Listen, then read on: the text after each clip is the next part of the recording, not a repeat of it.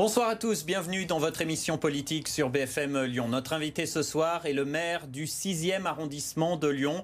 Euh, bonsoir Pascal Blache. Bonsoir. Merci d'avoir accepté notre invitation, soyez le, bienvenu. Euh, en face de vous, notre expert politique. Bonsoir Lionel Favreau. Bonsoir Léo. Euh, directeur de la rédaction euh, de Mac de Lyon Magazine, qui est partenaire de cette émission. Je le rappelle, comme d'habitude, quelques mots sur euh, notre invité, sur vous, Pascal Blache. Vous êtes de droite, maire du 6e arrondissement depuis 2014. C'est votre deuxième mandat. Mhm. Finalement, vous êtes le seul à ne pas avoir été emporté par la vague verte lors des élections municipales à Lyon. Et on le rappelle, vous êtes chef d'entreprise dans le secteur des cosmétiques. Allez, c'est parti tout de suite, les questions d'actualité.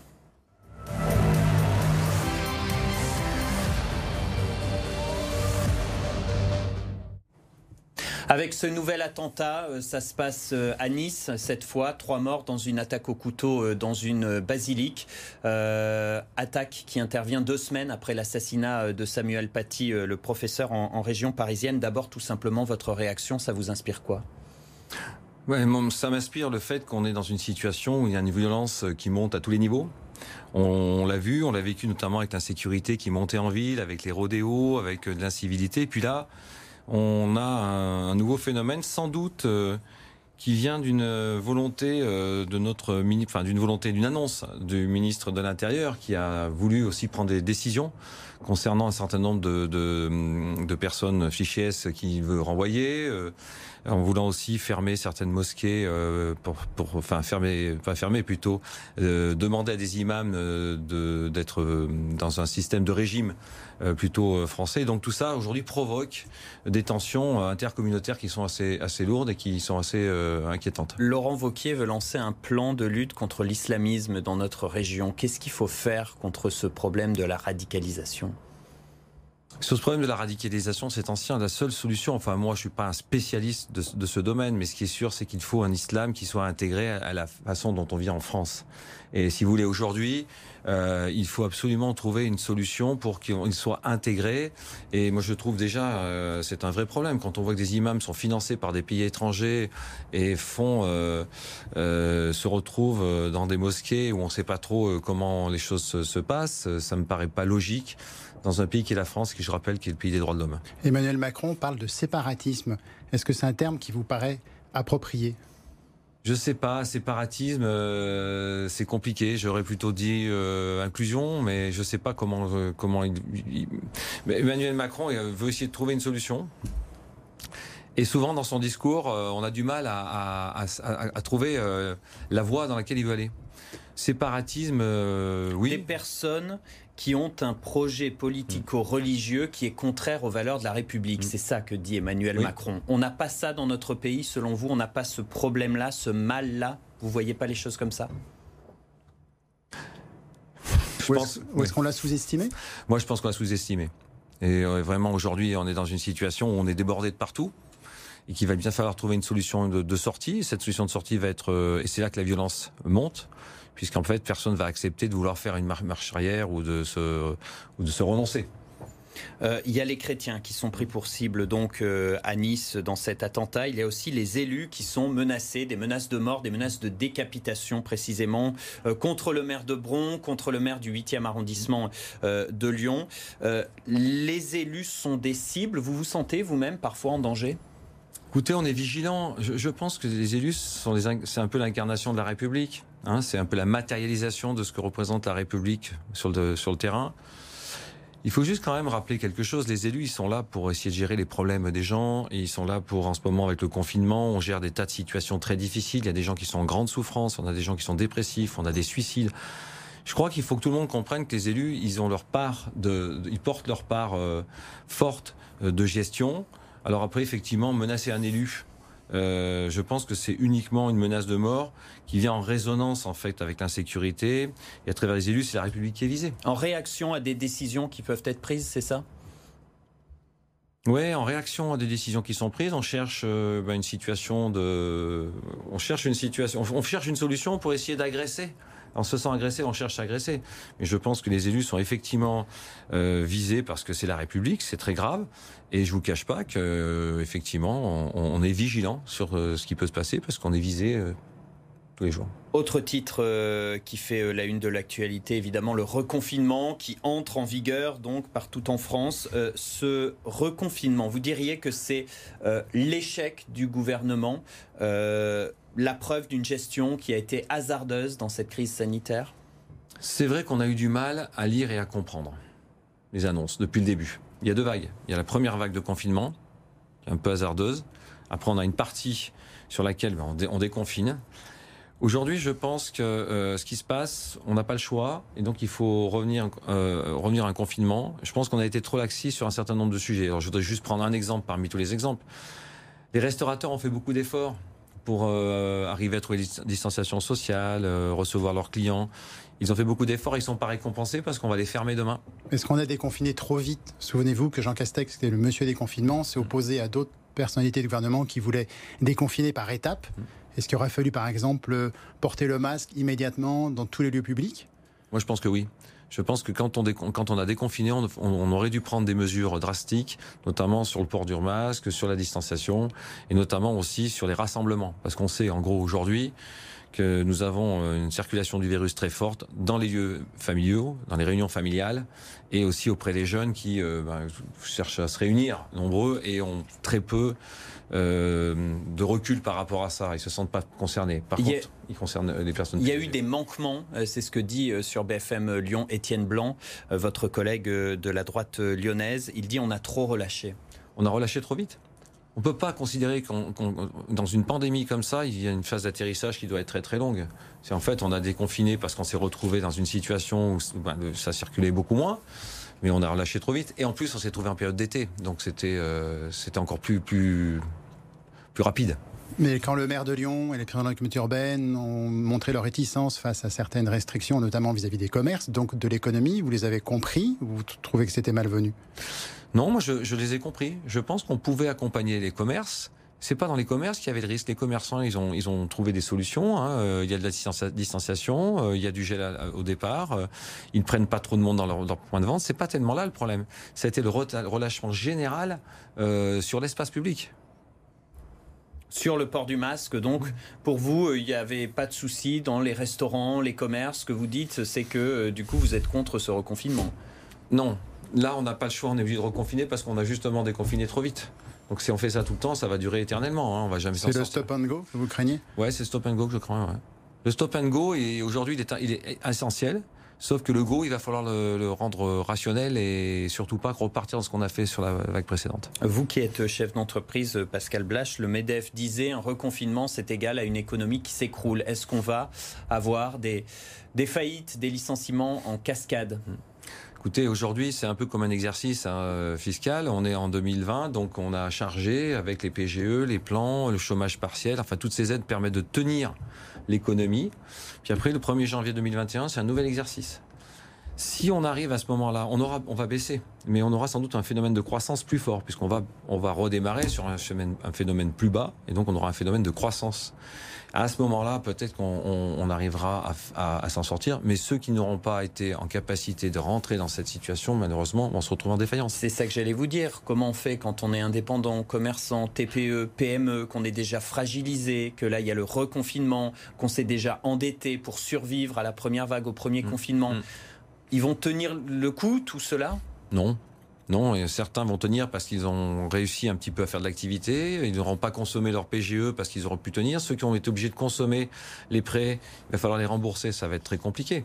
Donc il y aura des dépôts de bilan, il y aura, il y aura des difficultés. Il faudra prévoir de l'accompagnement, et notamment dans les reprises euh, et dans l'accompagnement des reprises. Il faut que le gouvernement aille plus loin dans euh, l'abandon de charges, par exemple. Écoutez, honnêtement, moi je trouve que le gouvernement sur ce sujet a été plutôt bon. L'accompagnement au départ a été plutôt bon et je trouve que Bruno Le Maire a pris des décisions qui ont été, euh, qui ont été courageuses et qui ont beaucoup aidé à, à, maintenir un peu tout le monde. Maintenant, il va y avoir une limite. Euh, ça va pas pouvoir euh, perdurer euh, longtemps, mais je pense qu'on est encore. On tient encore un peu, mais bon, là, la ficelle est tendue. Quand Votre entreprise, vous, ça va comment? Eh ben, je suis comme les autres. Moi, je vends des cosmétiques dans les parapharmacies ailleurs. En fait, on fait 30% du chiffre d'affaires qu'on devrait faire. Donc j'ai la chance par contre d'être dans un groupe où on a les moyens financiers pour tenir. Mais vous savez, vous pouvez pas perdre de l'argent, de l'argent en permanence, même si vous avez des capacités financières, ça n'a pas de sens. Voilà, donc on tient, on se réorganise, on allège, euh, voilà, on reporte. Euh, et là, on est reparti en confinement, donc euh, on va avoir des salariés qui vont repartir en chômage partiel ou en télétravail. Pascal Blache, maire du 6e arrondissement, invité ce soir de Lyon Politique.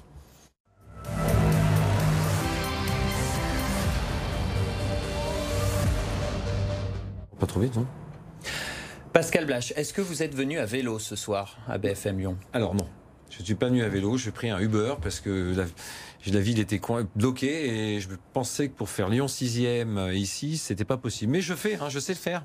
Alors, je, faire. je vous pose la question, vous savez pourquoi hein, C'est parce que vous poussez ce coup de gueule contre les pistes cyclables à Lyon, dans l'agglomération lyonnaise. Euh, il y a trop de pistes, selon vous Les écologistes sont en train déjà d'aller trop loin en termes de pistes cyclables? Non, je crois qu'ils confondent vitesse et précipitation. Euh, il faut quand même, je vais être assez bref, il faut quand même se rendre. Euh, on a le temps. On a le temps? Alors allons-y. En fait, il faut se rendre compte que les pistes cyclables, c'est pas parce que les Verts ont été élus que les pistes cyclables arrivent. Ça fait déjà deux mandats qu'on installe des pistes cyclables. On a, on développé les pistes cyclables. On est passé de 150 km à 300 km dans la ville de Lyon, de 500 km à 1000 km de pistes cyclables avant l'élection euh, des Verts. Donc, ils n'ont pas inventé les pistes cyclables. On en a mis beaucoup, et je pense qu'on a, je pense qu'il y a un diagnostic que nous faisons qui est à peu près commun avec eux qui est il faut améliorer la qualité de l'air, il faut éviter que les voitures euh, euh, soient trop euh, encombrent tout trop la ville, la pollution, ainsi de suite. Mais le problème, le diagnostic est le même, mais par contre les solutions, on n'a pas les mêmes. C'est-à-dire, expliquez-nous concrètement là. Concrètement, vous voyez par exemple Courviton. Courviton, c'est un bon exemple. C'est un endroit où il y a un métro. Et c'est une zone piétonne. Il a été réaménagé parce qu'il y avait eu un accident grave. On a voulu apaiser la vitesse. C'est une zone sur laquelle les piétons peuvent circuler, puisqu'il y a un métro, il y a deux, deux stations de métro. On a on nous a imposé une piste cyclable qu'on a, qu'on a accepté. Malheureusement, ça nous limitait l'espace. Et en plus de ça, on nous rajoute une piste cyclable en, ne nous prévenant pas la veille. Et du coup, ben, on ne pouvait plus passer. Mais qu'est-ce que vous craignez comme conséquence pour les commerces, les livraisons? Ben Là, en l'occurrence, on a eu toutes les conséquences sur le Courviton. Le matin, je suis arrivé là-bas, il y avait euh, les commerçants ne pouvaient pas être livrés. La piste cyclable qui avait été installée n'était pas finie, donc on ne pouvait pas la prendre. Il y avait des plots euh, en plastique.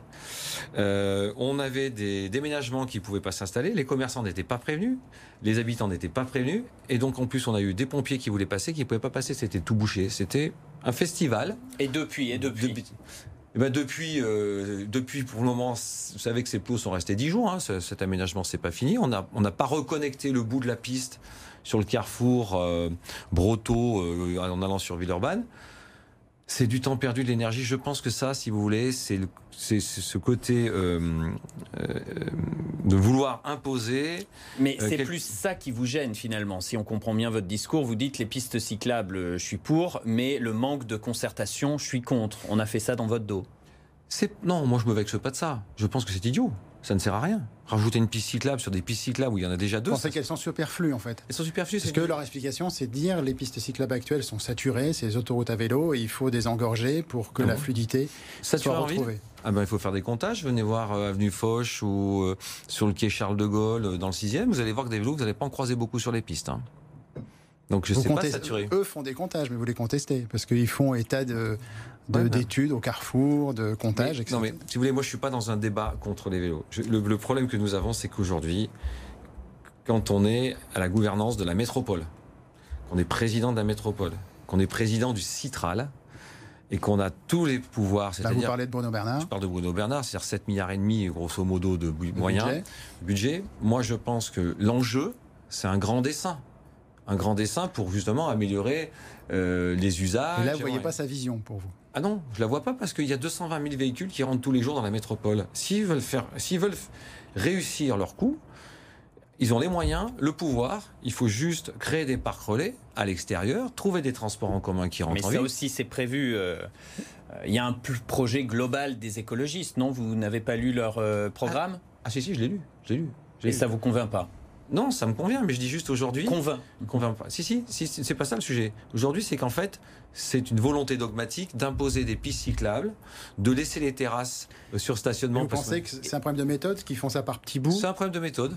C'est un problème de méthode. Alors on fait un petit morceau là, un petit morceau là. et en même temps, c'est pour ça qu'ils ont été élus. Euh, le problème de la pollution de l'air qui coûte cher à la Sécu. Il y a eu encore euh, des études récemment. Hum. c'est pour ça que les Lyonnais ont voté pour eux. Mais c'est vrai.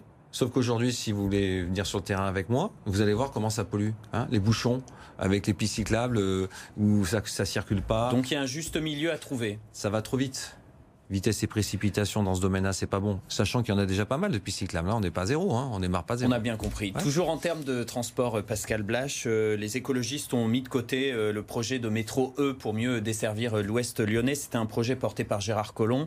les écologistes, eux, préfèrent un, projet de téléphérique. Mmh. Gérard Collomb lui appelle à la mobilisation en faveur du métro E. Mmh. Vous signez la pétition? Moi, je pense que c'est une erreur. Il fallait faire ce métro E. Parce que quand vous faites un élément structurant euh, d'envergure, vous projetez pour les 30 ans qui viennent un désengorgement de l'Ouest. Et je pense que c'est une erreur. Et vers l'Est, vous voyez des projets que vous voulez pousser? Vers l'Est, c'est un peu différent parce que vers l'Est, justement, euh, je pense que c'est une grosse partie de, de, gens qui sont à l'extérieur de la métropole qui arrivent par l'Est. Parce qu'en fait, la croissance se fera à l'Est de notre territoire aujourd'hui. Les terrains sont disponibles.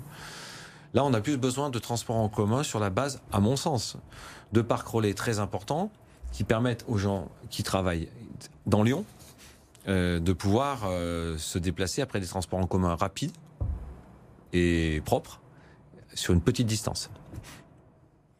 Et l'augmentation des fréquences des bus, vous les soutenez dans ces de ce choix? Oui, oui, bah oui, il faut mettre des fréquences. Vous savez, quand vous voulez travailler. Donc tout n'est pas négatif dans ce qu'il propose. Ah non, mais moi je suis, vous savez, moi je suis un pragmatique, hein, je viens du monde de l'entreprise. Quand c'est bien, c'est bien. Quand c'est pas bien, c'est pas bien. Mais ce qui s'est passé sur Courvitance, c'est pas bien. Que je rappelle qu'on est élu quand même dans ce, dans ce secteur. Donc on mérite juste qu'on nous prévienne un petit peu. Euh, Pascal Blache, comment vous jugez les premiers pas des, des écologistes euh, au pouvoir? Ça fait un peu plus de 100 jours que Grégory Doucet est à la mairie centrale moi j'ai eu, des, j'ai eu deux, réunions et pas mal de, rendez-vous avec Grégory Doucet. Je trouve qu'on a eu des, il y a des choses intéressantes. Il veut donner plus, plus de pouvoir aux arrondissements, euh, plus de moyens, euh, plus de moyens pour avoir pour répondre à la proximité, ce qu'on n'avait pas avec Gérard Collomb. Et ce Gérard Collomb, vous étiez réputé avoir une, opposition plutôt constructive, assez souvent, par rapport à d'autres de votre camp qui étaient un peu plus euh, clivants. Est-ce que vous avez envie d'avoir cette même attitude à l'ère écologiste? C'est un peu différent. Moi, si vous voulez, à l'ère écologiste, aujourd'hui, on, a, on, est quand même euh, un peu éloigné dans la façon dont on voit les choses. Moi, aujourd'hui, ce que je peux vous dire, c'est qu'on a rencontré tous les élus de la ville de Lyon et qu'on a fait euh, des projets, notamment pour la PPI, hein, pour prévoir les investissements. Euh, avec un certain nombre d'élus, ça se passe très bien. Et avec Grégory Doucet, ça se passe bien. Maintenant, on attend le final. Est-ce qu'on ça se passe moins bien avec Bruno Bernard, vous voulez dire? Bah, Bruno Bernard, la métropole c'est un peu différent. Euh, la métropole, on est dans un schéma euh, plus éloigné. Euh, là aujourd'hui sur Lyon, on, a les gens en direct. Sur la métropole, on est pour l'instant sur une plateforme plus technique. On a encore, et on a encore trop de, on a encore trop de distanciation. Technique ou technocrate? Les deux. Technocrate plutôt, ouais. vous êtes avec votre collègue du deuxième arrondissement, les deux arrondissements gérés par la droite, les deux bastions de l'opposition dans mmh. la ville de Lyon. Pour l'instant, euh, les maires d'arrondissement n'ont pas beaucoup de pouvoir. C'est avant tout une opposition symbolique. Vous devez vous plier aux décisions des écologistes. C'est dur de faire exister cette opposition? Non, c'est pas c'est pas dur, c'est parfois euh, compliqué parce qu'on a du mal à expliquer aux habitants de nos territoires qu'il se passe des choses chez eux sans qu'on en soit informé. Et ça, c'est anormal. Vous êtes pour la méthode, la méthode n'est pas bonne, ça va trop vite. Et, comme c'est la métropole qui intervient sur ces sujets de voirie, puisque c'est leur compétence, voilà, on se retrouve dans des situations où, bah, court-circuiter, oui, on déclenche des choses sans vraiment en avoir parlé. On m'a invité à une réunion, pas tout seul avec mes élus, à la métropole, qui est une réunion de concertation, Monsieur Bagnon. C'était pas une réunion de concertation, il n'y a pas eu de concertation, on nous a dit c'est comme ça que ça se passait pour autrement. Fabien Bagnon, qui est président de LPA et qui est aussi euh, en charge de, le développement des pistes cyclables. Des mobilités, oui. Des mobilités. des mobilités. Et pourtant, les écologistes se disent des champions de la concertation. Oui, le dire c'est bien, mais le faire c'est mieux. Hein, euh, moi, on peut revendiquer ce qu'on veut, mais euh, la concertation quand même est très faible. L'insécurité avec euh, votre arrondissement qui n'est peut-être pas celui qui est le plus concerné par l'insécurité, vous me direz si je me trompe, mais en tout cas l'annonce du ministre de l'Intérieur Gérald Darmanin de 300 policiers euh, supplémentaires euh, dans le Grand Lyon, c'est euh, une bonne nouvelle, c'est nécessaire? Oui, c'est nécessaire. Aujourd'hui, en fait, on a un problème de sécurité générale dans l'espace public, que ce soit la métropole et à la ville. Euh, on a vu ce qui s'est passé dans le centre-ville, les rodéos, tous, ces sujets de, de, délinquances, mais qui, sont devenus euh, terribles. Dans le 6e arrondissement, vous avez raison de peut-être moins toucher, mais on a beaucoup de vols à la roulotte. Vous voyez, la, la, nuit dernière, on a 80 véhicules qui ont été fracturés pour qu'on a volé à l'intérieur des véhicules, fracture des vitres.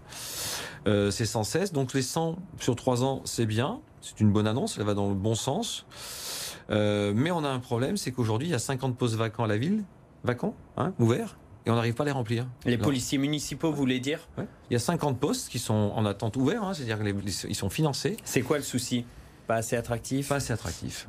Pas assez attractif, sans doute un peu mal payé, peut-être pas assez reconnu, c'est difficile d'être policier. Et c'est pour ça que c'est bien, les 100 policiers sur 3 ans, ça fait 300, mais j'aimerais déjà qu'on fasse les 50 qui sont en cours, où on a déjà les budgets, et on n'arrive pas, à, on n'arrive pas à les, à les trouver. Votre collègue du deuxième a proposé un plan de lutte contre la délinquance, passant notamment par le renforcement des caméras, la vidéo-verbalisation, etc. Vous avez approuvé ce plan? Vous avez travaillé dessus avec lui? Oui, je, l'ai régulièrement au téléphone sur ce sujet. Sur, ce sujet, il est un peu plus pointu que moi. Il est un peu, sans doute un peu plus concerné dans le centre-ville. Euh, je crois qu'il faut développer la vidéoprotection. Ça ne doit pas être un dogme. Aujourd'hui, c'est un outil extrêmement utile pour les forces de police, pour, pour arriver à, régler des sujets de, euh, conflits qu'on a euh, sur, nos territoires. Euh, je regrette aussi un petit peu euh, des, prérogatives. Par exemple, les, agents municipaux n'ont pas la prérogative de pouvoir faire un contrôle d'identité à une personne. C'est-à-dire que là, bon, vous allez me dire, il faut passer par la loi, mais a qu'un un, un, un, employé, enfin, pardon, un agent municipal qui contrôle quelqu'un, si la personne ne veut pas lui donner son identité, il ne peut pas l'obliger. Il n'y a que la police nationale. Mais il y, a des, il y a des petits arsenals, des petites choses qui sont. La, la police municipale va voir ses pouvoirs renforcés. Hein, il, il, le faut. Je suis favorable à ça. C'est dans le cadre ça... euh, du plan. Euh, la réponse des écologistes pour l'instant sur ces problèmes d'insécurité, elle est à la hauteur à vos yeux? Non, c'est trop faible. C'est trop faible? Il y a eu l'extension de la vidéo-verbalisation, par exemple. C'est bien. Mais l'adjoint, l'adjoint à la sécurité euh, la ville de Lyon, c'est quelqu'un qui a, qui a envie hein, de, de, faire progresser. Ce problème, il communique pas beaucoup. Hein. Il communique pas beaucoup. Il, a, il en a envie, mais le problème, c'est qu'il sent bien qu'autour de lui, euh, il y a pas. Et alors, de... pourquoi c'est pas à la hauteur rapidement?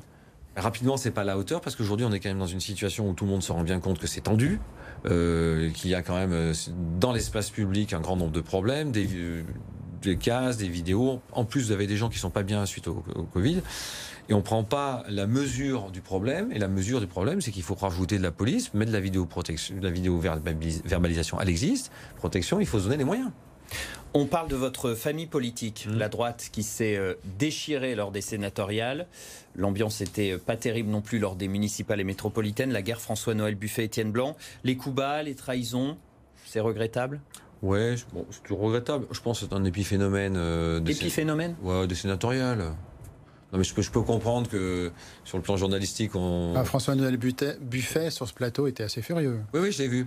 Oui, bah oui, parce qu'il était le candidat euh, légitime. Après, wow, c'est un petit épiphénomène. Moi, je préfère conserver euh, cette, cette, grande aventure qu'on a, qu'on a essayé de faire pendant la municipale, où on a élargi. Il n'y avait pas que des candidats de la droite, il y avait des gens de la société civile, il y avait des gens du centre. On a essayé de pro faire des propositions hein, qui étaient assez ouvertes. Et... Mais c'est l'accord avec Gérard Collomb lors des municipales qui a semé la zizanie, la discorde Oui, je pense que ça, ça a été un facteur euh, de rupture assez fort. Une erreur? Je pense que l'erreur, euh, simplement, je pense que s'il fallait faire cet accord, il fallait, il fallait que Gérard Collomb se retire. Mais est-ce qu'aujourd'hui, la droite peut vraiment se reconstruire à Lyon ou est-ce que euh, les divisions des, des, sénatoriales et cette alliance qui n'a pas permis euh, de gagner ni à Lyon ni à la métropole ne la décrédibilise pas durablement? Je ne le crois pas. Alors je vais vous dire pourquoi. À la métropole, je ne le crois pas du tout parce que déjà, on est le plus gros groupe. Le groupe est extrêmement ouvert. Euh, Philippe Cochet a souhaité est-ce que l'on ouvre le, groupe? Il y a des républicains, oui, de, droite, mais il y a beaucoup de gens qui sont pas encartés, société civile, centre. Donc on a un élargissement, une volonté d'élargissement pour coller à la réalité du territoire. La partie politique politicienne sur un territoire comme la métropole, l'enjeu est assez faible. Il n'y a pas trop de tiraillement dans ce groupe? Pas trop, non. Moi, je suis vice-président de ce groupe. Vous voyez, j'étais pas prévu parce que je suis le seul à être à Lyon, donc avec, et donc je suis vice-président de ce groupe. Non, il n'y a pas de tiraillement. Je trouve qu'il y a même plutôt un bon état d'esprit, une vraie volonté de trouver des solutions et des solutions sans doute qui vont euh, être opposées à un certain nombre de choses qui nous proposent les Verts. Aujourd'hui, la droite lyonnaise sera unie euh, pour la campagne des régionales euh, pour Laurent Vauquier si les élections ont lieu. Écoutez, alors moi je ne suis pas le représentant de la droite lyonnaise, hein, vous savez, mais je pense que Laurent Wauquiez, puisque vous me parlez de ça, euh, a un bon bilan. Je sais pas, la Cour des comptes dit qu'il a un bon bilan, que c'est la région la mieux, la mieux gérée. Alors, euh, je ne vois pas en Il n'y a pas que les comptes dans la vie. Non, mais c'est important quand même de bien gérer une collectivité, c'est l'argent public. Euh, ça évite, euh, ça évite un certain nombre de dépenses inutiles. Donc, je souhaite que Laurent Wauquiez soit élu si les élections ont lieu. On passe à la toute dernière partie de cette émission.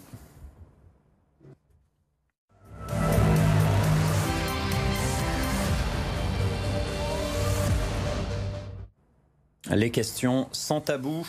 Euh, pour vous, Pascal Blache, vous répondez quoi à ceux qui parlent du 6e arrondissement comme euh, d'un ghetto de riches à Lyon? Je leur réponds qu'ils connaissent pas. D'abord, le 6e arrondissement est un arrondissement plus jeune que le 5e, par exemple. Personne ne le sait. La moyenne d'âge a baissé, c'est 39 ans. Euh, Il n'y a pas que des gens riches. Effectivement, il y a une partie bourgeoise, très bourgeoise, le Nord. Pour le reste, euh, c'est assez un peu... Une qualité que vous reconnaissez à Grégory Doucet, le maire de Lyon, malgré toutes vos critiques? Euh, tout, non, je critique pas tout. Non, une qualité, euh, l'écoute. Son écoute. Votre mariage à une fille de la famille Mérieux, euh, le géant pharmaceutique, ça a boosté votre carrière politique? Ça vous a apporté un réseau? Ça vous a ouvert des portes? Écoutez, je me suis marié en 1991 et j'ai été élu la première fois en 2014. Donc euh, non, non. Écoutez, euh, ça ne m'a pas boosté. Euh, J'en suis fier. J'ai pas de pas de problème avec ça. Merci d'avoir été l'invité de Lyon Politique ce soir, Pascal Blache. Merci Lionel. Merci à vous d'avoir suivi l'émission. Rendez-vous jeudi prochain 18h30. Restez avec nous. L'info continue sur BFM Lyon.